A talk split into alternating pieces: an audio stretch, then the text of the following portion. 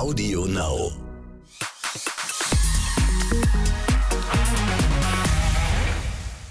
Herzlich willkommen im Exklusiv-Podcast, der Podcast zum TV-Promi-Magazin mit viel mehr Zeit für Hintergründe und spannende Backstage-Einblicke, die es im Fernsehen so nicht zu hören und zu sehen gab.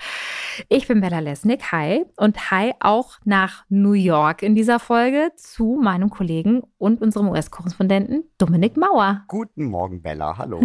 Guten Morgen, sagst du.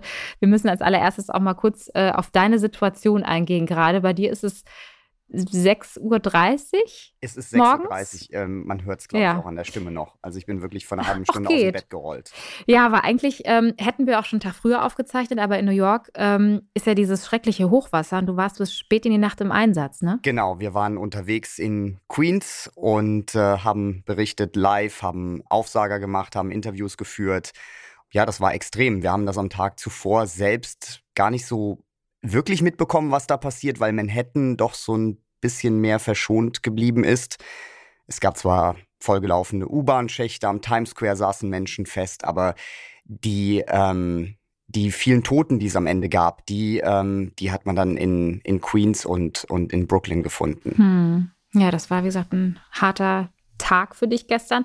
Und du hast dann dementsprechend auch gar nicht jetzt so viel Schlaf gehabt. Ja, ich glaube, es waren am Ende irgendwie drei, vier Stunden. Also insofern ja, wird es ein anstrengender Tag. Ja, davon gehe ich aus. Aber dafür klingst du doch tatsächlich ganz wach. Und wir sind ja auch immer über Video verbunden. Und so unausgeschlafen siehst du auch gar nicht aus, Dominik. Aber es ist halt immer, du siehst immer top aus. Wie ja, machst ja, du das ja, genau. eigentlich?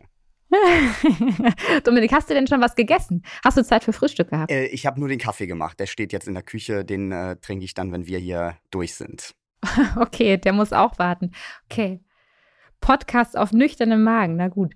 Ich würde gerne äh, mit unserer Rubrik starten oder mit einer unserer Rubriken in diese Folge, nämlich unser Promi-Geheimnis, weil da geht es auch um Essen. Also ich finde, es passt in dem Fall jetzt auch ganz gut. Und zwar hat der Jochen Schropp da eine ganz äh, interessante, nenne ich es mal, Geschichte. Das Promi-Geheimnis. Bei mir in der Familie haben wir immer zusammen Mittag gegessen. Mein Vater war Lehrer und deswegen war es irgendwie klar, wenn wir alle von der Schule kommen, dann sitzen wir alle zusammen gemeinsam um den Tisch rum. Beim Abendessen war es dann so ein bisschen anders, vor allem, weil meine Eltern meiner Schwester und mir dann ganz oft das Mittagessen wieder warm gemacht haben, abends sozusagen ähm, Reste essen. Fanden wir immer ganz gut. Das Problem war nur, wir haben uns total entwöhnt, so ein typisch deutsches Abendbrot zu essen. Also Wurstbrote, Käsebrote, Vesperplatten, all das geht irgendwie gar nicht klar für mich. Ich kann süß essen, ich kann irgendwie Marmeladenbrötchen essen oder eine süße Schnecke oder sowas. Das ist alles überhaupt kein Problem. Aber wenn es um Wurst und Käsebrote geht, tue ich mir wahnsinnig schwer. Und das Problem ist eben auch, wenn man dann manchmal zum Abendessen eingeladen wird und dann gibt es irgendwie einen Salat mit äh, Mozzarella oder wegen mir auch mit irgendeinem geräucherten Fisch dann kann ich das nicht essen. Selbst wenn es mir vielleicht schmecken würde, ich esse zum Beispiel auch nur Fake-Sushi und kein normales, also Fake-Sushi vegetarisch oder mit Surimi. Aber kalten rohen Fisch, das kriege ich psychologisch in meinem Kopf einfach nicht zusammen. Ja, und das sorgt das ein oder andere Mal, wenn man dann zum Essen eingeladen wird, auch für Diskussionen. Dominik, hast du denn, also ich glaube, jeder Mensch hat beim Thema Essen irgend, irgendwas, was er auf eine sehr äh, spezielle, ungewöhnliche Art und Weise ist, wo man vielleicht komische Reaktionen bekommen hat oder verwunderte Reaktionen. Gibt es bei dir auch sowas? Komische Reaktionen, gute Frage. Ja, keine Ahnung, isst du zum Beispiel, also meine Tochter beispielsweise isst bei ihrem Butterbrot immer zuerst die Rinde weg und dann den Rest. Ach so. Kennst ja, du sowas also, auch? Naja, gut, der Klassiker, bei den Brötchen irgendwie den Teig vorher rauspulen äh, und das auch gerne bei, bei, der, bei der Familie dann irgendwie noch am, am Frühstückstisch. Das ist auf jeden Fall so eine Marotte, würde ich sagen, ja. Okay. Aber mit Jochen Schropp und, und nur warm essen, das ist aber auch seltsam. Also ein Butterbrot am Abend ist, finde ich, super. Oder? Also ich bin auch ein totaler äh, Butterbrot-Abendsesser. Äh, eine Sache, die ich ähm, habe, die ich auf eine bestimmte Art und Weise esse, wo die Leute ähm, sich manchmal wundern, ist ähm, Schokoküsse die esse ich immer mit einem Löffel. nee, ernsthaft. Da kann ich nicht reinbeißen. Ja, das kann ich nicht. Ich kann dann nicht, wie man das halt so macht, das ist ja eigentlich Fingerfood sozusagen, nimmst du in die Hand und beißt halt ja. zweimal rein, dann ist der weg, so ein Schokokuss eigentlich. Ich brauche dafür einen Teelöffel und dann drücke ich immer oben so, die knacke ich die Schokolade in der Mitte so ringsrum ein und dann höhle ich das so ein bisschen aus und dann gehe ich immer so ringsrum, wie bei so einem Ei, wie man die Schale so nach weg macht. Und dann drücke ich die Schokolade immer so in, mhm. in die Mitte in, das Ei, in den Eiweißschaum rein und esse das so weg. Es dauert wahnsinnig lange. Aber Bella, wäre es nicht sinnvoller, das Ding rumzudrehen und dann, also die, die, den Boden wegzunehmen und dann mit dem Löffel da reinzugehen? Aber dann Dominik, das ist ein interessanter Hinweis, aber dann hast du ja quasi die, die, die, die diese Schokofettglasur in der Hand und das schmilzt dann weg. Und Ja, das ja, schmilzt stimmt. sehr schnell weg, kann ich dir sagen. Und ich mache das dann immer so, dass ich dann so einen Rest habe und damit, den schmiere ich dann quasi auf diesen, auf diesen Keksboden oder diesen Waffelboden noch so drauf und dann esse ich das wie so ein Brot auf weg. Also es ist schon sehr speziell. Kann ich aber jedem nur empfehlen. Und du isst vor allem gerne Amerikaner. Ja, das stimmt. Da hatte ich, ja, da hatte ich so eine ganz krasse Phase. Ich hatte eine ganz krasse Amerikanerphase. Jeden Morgen, es ging kein Morgen ohne Amerikaner in der Redaktion. Ich erinnere mich. Ja? Aber die ist gerade, die ist gerade, ist die ein bisschen zurückgegangen. Die ist nicht mehr ganz so aktuell. Okay. Genau. Dominik, du hast Ja. uns einen, äh, einen Sound wieder auch mitgebracht, passend zu unserem Talk-Thema, das wir uns heute vorgenommen haben. Es ist in der Tat in dem Fall äh, schwere Kost, die wir da haben. Es geht um einen sehr berühmten Mordfall und es geht um Amanda Knox, die in den Schlagzeilen auch der Engel mit den Eisaugen genannt wurde. Und es geht vor allem darum, um das Stigma, das diese Frau wahrscheinlich niemals wieder losbekommen wird. Lass uns mal reinhören in den Sound.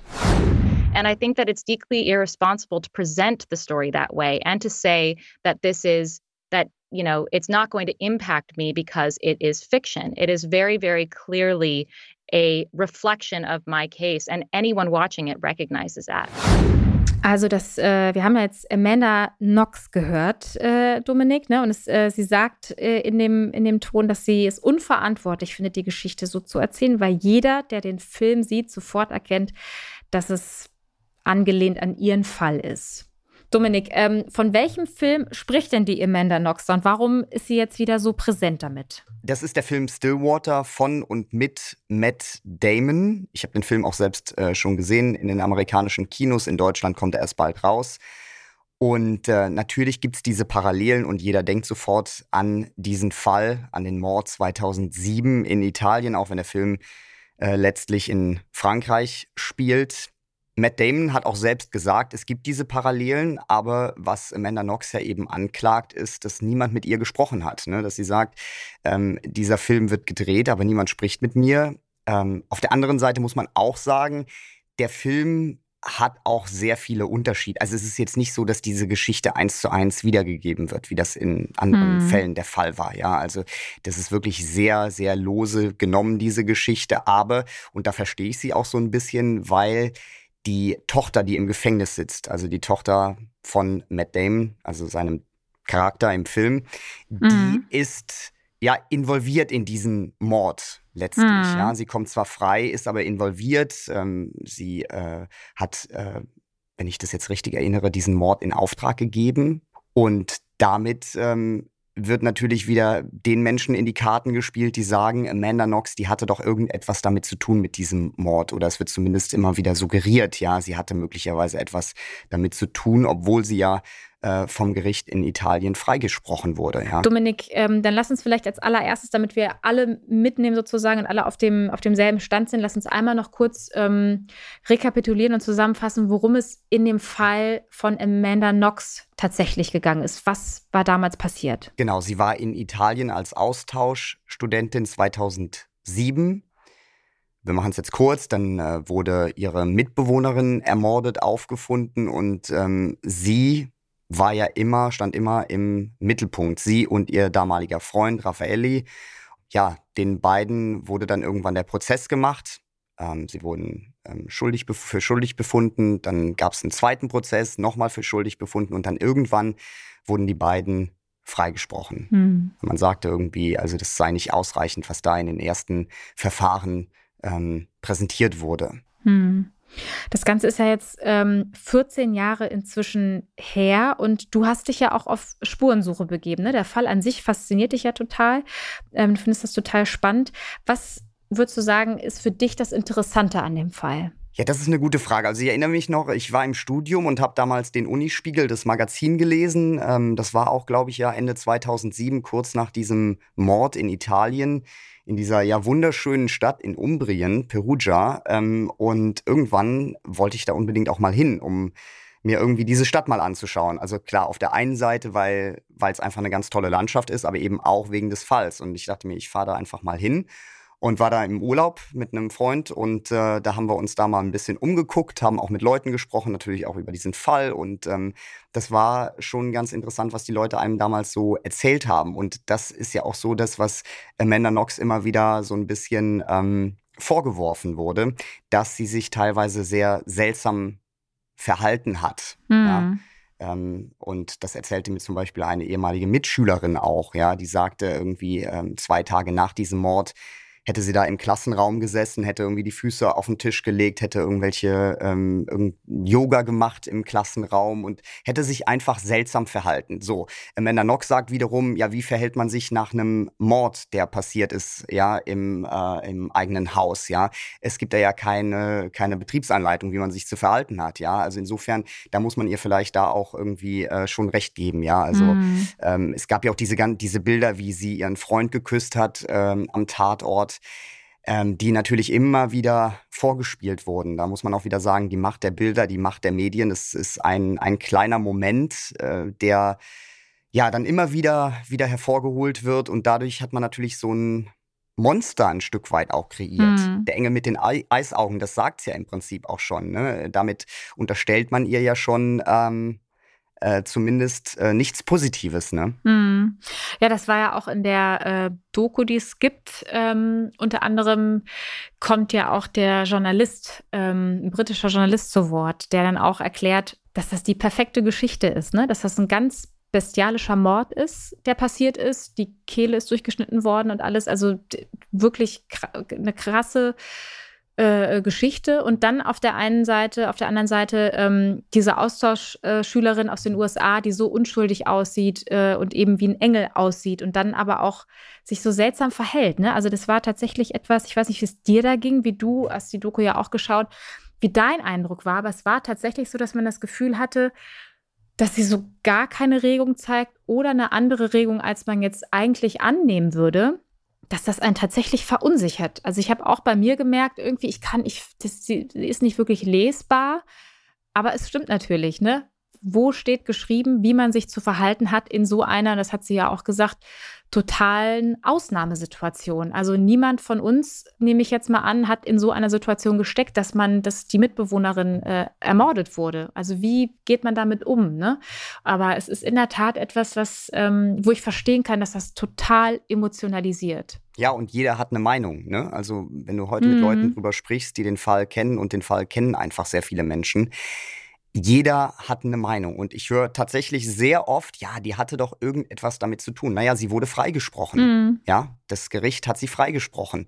Und ich sage dann auch immer, man muss da wirklich vorsichtig sein, weil ähm, die meisten Leute kennen nicht alle Details. Ja, ähm, da wurde so viel behandelt in diesem Fall, in diesem Prozess. Ähm, das Einzige, wo ich heute immer noch so drüber nachdenke, warum hat sie damals ihren ehemaligen Chef ähm, einen Barbesitzer beschuldigt ähm, hm. des Mordes. Der wurde festgenommen, ein paar Tage später dann wieder freigelassen. Hm.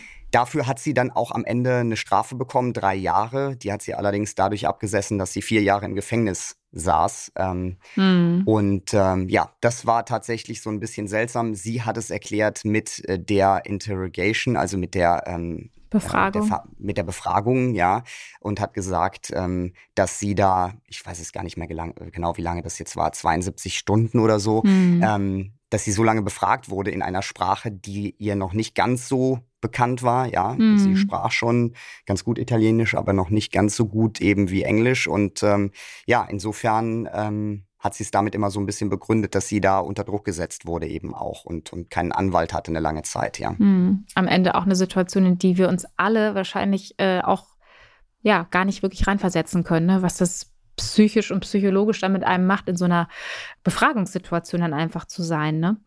Du warst, äh, hast du ja auch erzählt, du bist nach Perugia gereist, nach Italien. Ähm, was hast du vor Ort rausbekommen können? Hast du schon gesagt, du hast mit Schülerinnen, äh, Mitschülern von ihr gesprochen.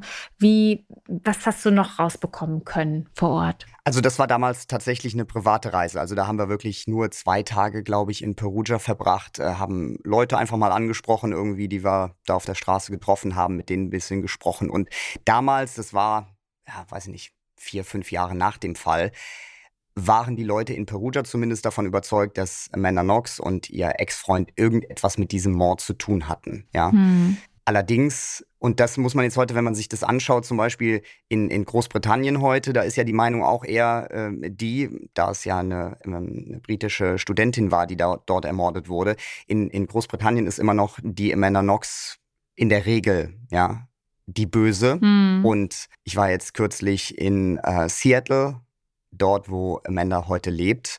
Und dort sind die Leute, zumindest ja, all mit, mit all denen, mit denen ich gesprochen habe, eigentlich auf der Seite von Amanda. Allerdings muss man auch sagen, dass die Leute den Fall auch schon so ein bisschen, bisschen zurückgedrängt haben. Also da jetzt gar nicht mehr so viel drüber sprechen. Wir haben das Thema dann nochmal aufgegriffen. Hm.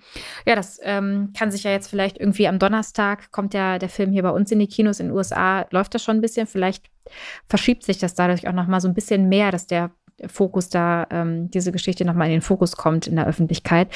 Ähm, weil äh, liegt schon ein bisschen zurück. 2015 ist sie freigesprochen worden in letzter Instanz. Erzähl doch nochmal, Dominik, wie ihr Leben, das Leben von Amanda seitdem war, wie es danach war, nach dem Freispruch. Ja, sie hat äh, die Liebe ihres Lebens geheiratet. Die beiden leben jetzt auf einer Insel vor Seattle. Wir waren dort äh, am Haus. Ich konnte mit ihrem Vater sprechen, der wiederum mit Amanda gesprochen hat, ähm, weil wir natürlich auch gerne ihr ein paar Fragen gestellt hätten für unseren Beitrag, den wir produzieren.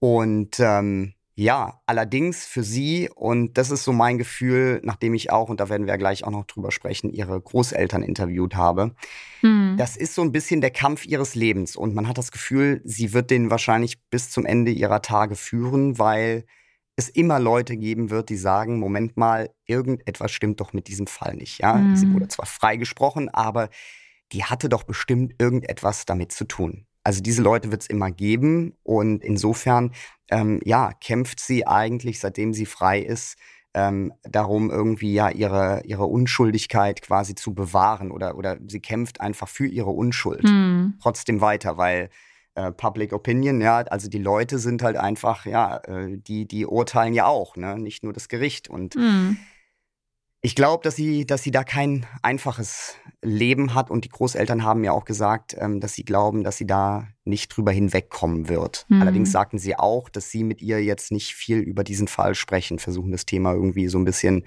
ähm, ja, beiseite zu schieben. Mhm. Was glaubst du, was das für Auswirkungen auf, auf Amanda hat? Die Tatsache, dass sie zwar auf der einen Seite freigesprochen wurde von einem Gericht, auf der anderen Seite der Fall so bekannt war und jeder sich seine Gedanken dazu gemacht hat und es einfach einige äh, gibt, die einfach nach wie vor glauben, irgendwas stimmt nicht, vielleicht hat sie ja doch was damit zu tun. Also ich finde, man kann sich selbst die Frage stellen, was hätte man in der Situation getan? Also man kann sich nicht so wirklich da reinversetzen, aber würde man jetzt an die Öffentlichkeit gehen danach oder sich komplett zurückziehen? Mhm. Also es gibt ja diese zwei Varianten, ja so ein Mittelweg, weiß ich nicht. Also entweder gehe ich wirklich frontal äh, mit der Geschichte raus, schreibe ein Buch, wie Amanda das gemacht hat, äh, setze mich in irgendwelche Fernsehshows, äh, mache einen Podcast über diesen Fall oder ich ziehe mich wirklich komplett zurück und hoffe, dass die Menschen in 10, 20 Jahren den Fall mehr oder weniger vergessen haben, ja. Und sie hat sich für Ersteres entschieden und geht an die Öffentlichkeit seit Jahren, kämpft eben für ihre, ihre Unschuld, ja. Mhm. Ja, es ist ein Kampf und ähm, also das ist äh, gefühlt so ein, so ein Kampf, den sie, den sie fast nur verlieren kann. Ich weiß nicht, wie sie es sieht. Also ich würde ihr die Frage gerne stellen, wie sie sich da fühlt. Ich finde es tatsächlich total schwer. Also weil das, ähm, weil man einfach, glaube ich, ähm, vergisst, dass man das egal wie man sich entscheidet, man nicht weiß, wo das hinführt sozusagen. Und du kannst auch nie den Gegenbeweis antreten. Ne? Also sie hat sich jetzt proaktiv entschieden, das in die Hand zu nehmen, was ich grundsätzlich ähm, erstmal für eine ganz mutige Entscheidung halte.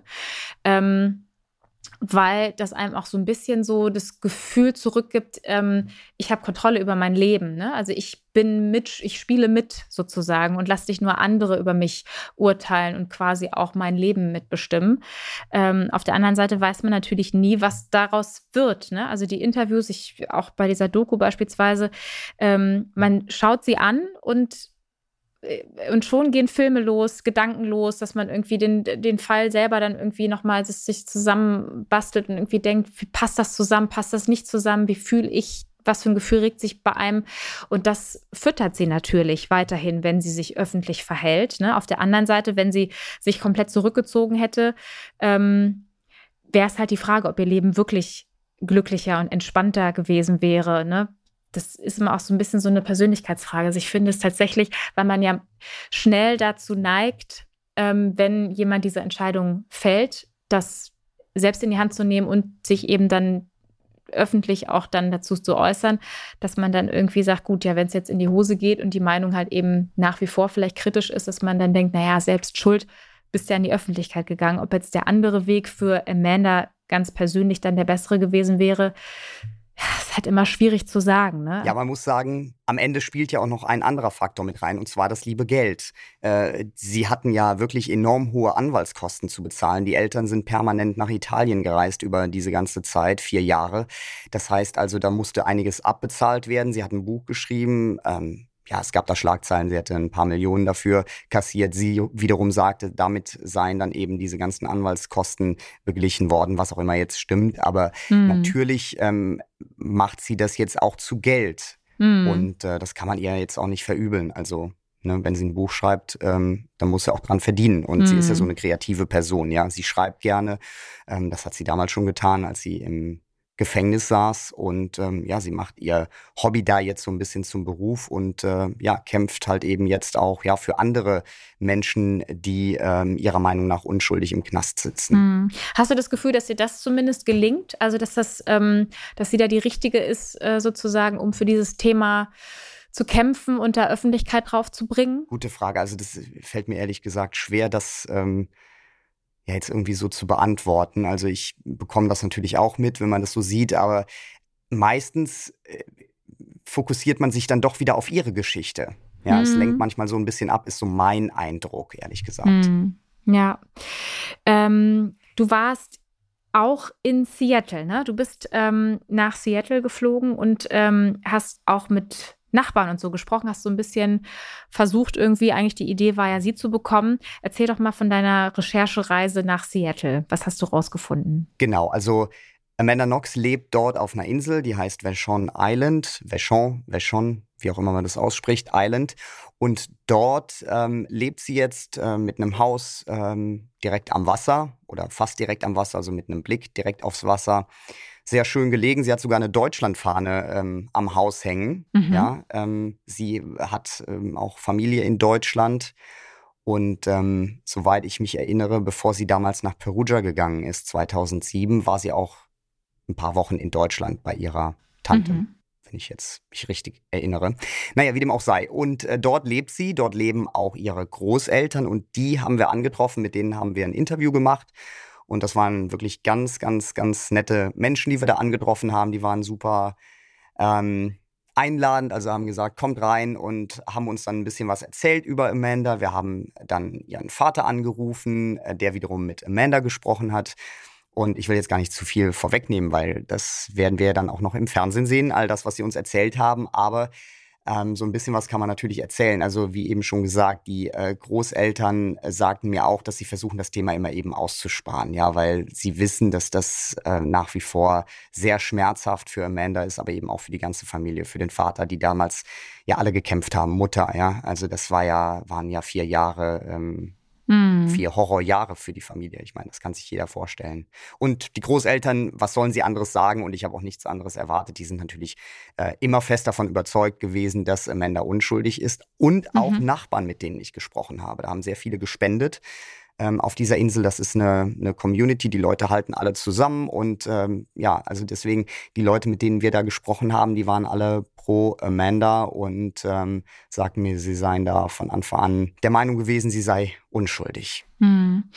Ähm, was haben denn die Großeltern dazu erzählt, wie das, wie, wie das in der Zeit damals war? Also das klar, schrecklich, aber ähm, wenn man sich das so vorstellt, dass man halt irgendwie diese, diese Vorwürfe, dass die im Raum sind, dass die Enkelin in Italien im Gefängnis ist und man nicht weiß, wann sieht man sie überhaupt wieder, haben die beiden dazu was erzählt, wie es ihnen damit ging? Also ich erinnere mich noch, dass, ähm, dass die Großmutter von Amanda, sie sagte mir, wie schlimm das damals für sie gewesen sei, als dieses Urteil gefallen ist. Sie am Fernseher saßen und das im Fernsehen alles verfolgt haben und wie, mhm. wie schrecklich das für sie war. Ansonsten, die beiden sind um die 90 Jahre alt. Also wir haben da jetzt auch, ähm, ja, waren jetzt gar nicht so lange bei denen. Ich würde mal sagen, so eine halbe Stunde haben da mhm.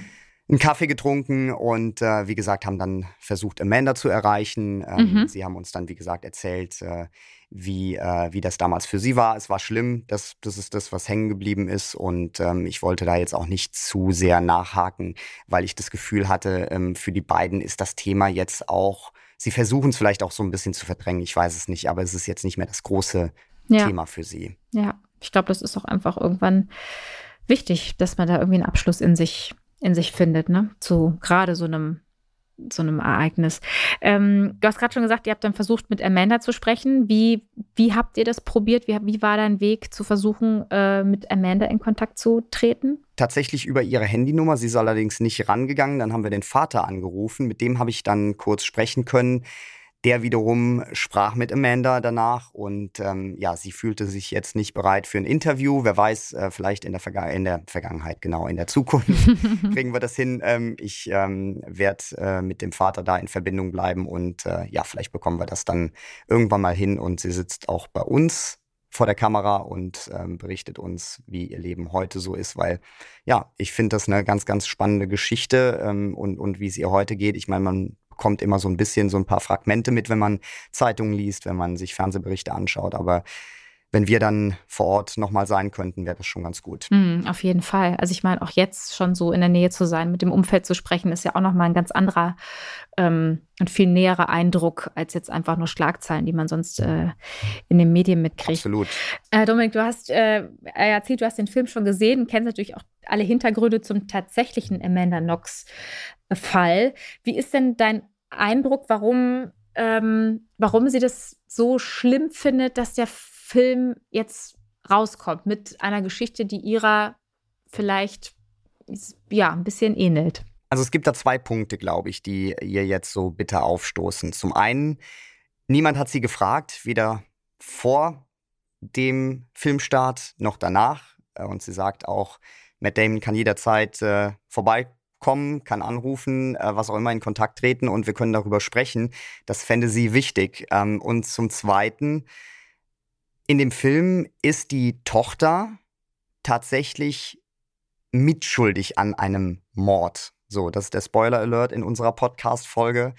Ähm, also der Vater, äh, der äh, sieht auch wirklich so ein bisschen aus wie der Vater von Amanda Knox, also Matt Damon, der dann nach Frankreich anstatt nach Italien reist und versucht, seine Tochter aus dem Gefängnis herauszuholen und sie zurück nach Amerika zu holen, nach Oklahoma. Dort leben sie und ähm, ja, wie gesagt, also die Tochter ist tatsächlich, ich glaube, wenn ich jetzt nicht mich da falsch erinnere, ist jetzt schon ein paar Wochen her, die Tochter, die hatte einen Mord in Auftrag gegeben. Sie kommt dann aber frei und deshalb ist Amanda Knox natürlich ähm, da äh, so sensibilisiert, weil natürlich äh, da dann wieder viele Leute zum einen die Parallele zu ihrem Fall sehen und dann aber auch ähm, sehen, dass tatsächlich ähm, die Person im Film in einen Mord involviert war mhm. und damit natürlich wieder genau sie äh, wieder genau das passiert, was sie eigentlich vermeiden will, dass Leute denken, sie sei in diesen Mord 2007 in Italien verwickelt mhm. gewesen. Ja, total. Ne? Ähm, Macht Sinn. Dominik, deine Reise nach Seattle und äh, natürlich auch das Interview, das, was du gerade erst erzählt hast, was du da erlebt hast, die Bilder dazu, die, ähm, den ganzen Bericht, den gibt es äh, am Sonntag um 23.30 Uhr im Fernsehen zu sehen, diesmal bei den KollegInnen von Prominent Weekend auf Vox. Und natürlich könnt ihr euch das jederzeit dann auch noch angucken auf unserer Streaming-Plattform TV Now. Dominik, ähm, ja, äh, hartes Thema am frühen Morgen, ähm, aber auch ein sehr spannendes. Ich finde es einfach ein psychologisch ein sehr, sehr spannenden Fall. Also auch du bist ja auch privat nach Perugia gereist. Ne? Also es ist wirklich etwas, was einen total mitnimmt, ob man will oder nicht, ne? weil es halt so viel mit einem macht und die ähm, Fantasie dann irgendwie auch ein bisschen mit einem durchgeht und man nicht ja auch direkt so ein bisschen mit Ermittler ist und ähm, das einen da so reinzieht, ne? Ja, und ich glaube am Ende des Tages damals, ähm, ich meine, ist ein bildhübsches Mädchen gewesen damals, heute eine schöne Frau. Ähm, und das hat natürlich dafür äh, auch gesorgt, dass die Medien so ein großes Interesse hatten. Ne? Und dann dazu eben diese, diese Überschrift, äh, wie eingangs erwähnt, der Engel mit den Eisaugen. Mhm. Ähm, das waren halt die perfekten Schlagzeilen. Mhm. Und ähm, am Ende des Tages ähm, habe ich auch mit Leuten gesprochen auf der Insel vor Seattle, ähm, die natürlich auch gesagt haben, okay, die Medien haben da eine entscheidende Rolle gespielt. Ich habe uns dann aber auch wieder verteidigen müssen und gesagt, es war natürlich auch Prosecution, ähm, die ähm, Ermittlungen. Die Ermittlungen, also die Ermittler, ja, vor Ort, also die Staatsanwaltschaft, mhm. die dieses Bild ja auch gezeichnet haben und das so äh, mhm. äh, verbreitet haben. Also da fing es ja an. Mhm. Also dass damals der, der Staatsanwalt derjenige war, der da ähm, ja versucht hat, eben diese diese Szenerie zu zeichnen und eben diese böse Amanda Knox und ihr, ihr damaliger Freund, ja, die da in eine Orgie verwickelt gewesen sein sollen. Mhm. Man sagte immer, da müssen mehrere Menschen äh, im Raum gewesen sein. Das kann nicht eine Person alleine gemacht haben. Und wir wissen ja, damals äh, wurde die Person in Deutschland festgenommen, in Koblenz. Mhm. Ähm, der ähm, hieß Rudy Guaday und der ähm, saß jetzt auch lange im Knast, wurde allerdings inzwischen auch schon freigelassen, was wiederum Amanda Knox ja sehr wütend gemacht hat. Der kam nach ein paar Jahren frei. Mhm. Ähm, seine DNA hatte man damals am Opfer gefunden. Mhm. Und äh, ja, bei der Ermittlung sind auch viele Fehler unterlaufen. Also es gibt viele Videos vom Tatort damals, als die vor Ort waren und, und die Beweise gesichert haben. Und da wurde sehr unsauber gearbeitet. Und das wurde eben auch am Ende, als Männer Knox dann freigesprochen wurde, ähm, wurde das wieder aufgeführt, dass gesagt wurde, da wurde einfach nicht sauber gearbeitet, eben auch am Tatort. Und, ja. ja. Und was ähm, ich so ähm, treffend fand, das hat auch Amanda Knox gesagt, die sagte, ja, das Ding ist halt, auf der einen Seite bin ich entweder die Psychopathin, die das alles genauso gemacht hat, wie man, wie man das Bild von mir gezeichnet hat, oder das, was ich sage, trifft zu. Und wenn das der Fall ist, dann bin ich unschuldig und dann kann diese ganze Hexenjagd sozusagen, die es dann ja in dem Fall gewesen sein müsste, könnte dann jedem passieren weil ich dann unschuldig in so eine Situation geraten bin. Und das ist, glaube ich, wirklich so die Gemengelage, die, wenn man das dann schaut und sich mit dem Fall beschäftigt, die einen auch so fesselt, weil man einfach irgendwie so, die, diese Spannweite ist so groß ähm, an Emotionen, die dann irgendwie auch äh, einfach in einem dann auftauchen, dass es dann einfach ja, dass jeder eine Meinung dazu hat. Ne? Keiner, keinem ist der Fall egal, sozusagen. Und deswegen ähm, haben wir natürlich auch heute in dieser Folge darüber gesprochen. Und ich bin sehr gespannt, wie es weitergeht mit Amanda. Mhm. Dominik, ich bin auch gespannt, wie es für dich heute eigentlich noch weitergeht, nach dem sehr, sehr arbeitsreichen Tag gestern. Was steht bei dir denn noch an heute? Also, ich muss noch ein paar Abrechnungen machen. Ansonsten, ähm, hoffentlich geht es früh ins Bett heute. Ich habe noch einen Friseurtermin am Abend. Und ansonsten, ursprünglich wollte ich einen Kollegen treffen, aber ich glaube, das äh, werde ich mal schön verschieben. Okay, mit anderen Worten, ein bisschen entspannter als gestern. Ja, ab ins Bett oder irgendwie genau, so. Genau, ab ins Bett, ein bisschen Schlaf nachholen, Dominik. Ja, und damit sind wir auch schon am Ende dieser Folge von Exklusiv der Podcast. Wenn es euch gefallen hat, abonniert uns gerne, dann kriegt ihr auch immer einen Hinweis, wenn die nächste Folge rauskommt und verpasst uns nicht. Das wird mich sehr, sehr freuen. Und ich freue mich auch schon auf nächsten Samstag, wenn ihr dann auch wieder dabei seid und zuhört. Und ähm, Dominik, ich sage einfach mal bis bald. Ne? Tschüss. Mach's gut. Tschüss. So, wir sind hier fertig mit exklusiv dem Podcast. Und bis die nächste Folge rauskommt, habe ich hier noch eine Empfehlung für dich. Ich bin Erik Schroth und ich darf den offiziellen Prince Charming Podcast moderieren. Ja, und der kommt jeden Dienstag raus. Und da sprechen wir im wahrsten Sinne des Wortes über die Kronjuwelen von Prince Charming und seinen Jungs. Und natürlich über alles, was die aktuelle TV Now Folge so zu bieten hat, über Intrigen, über Zoff, über Eifersucht und natürlich über Liebe. Und das bequatsche ich nicht alleine, sondern mit prominenten Gästen. Also, wenn ihr Lust habt reinzuhören, dann tut das jeden Dienstag auf Audio Now. Ich freue mich auf euch. Audio Now.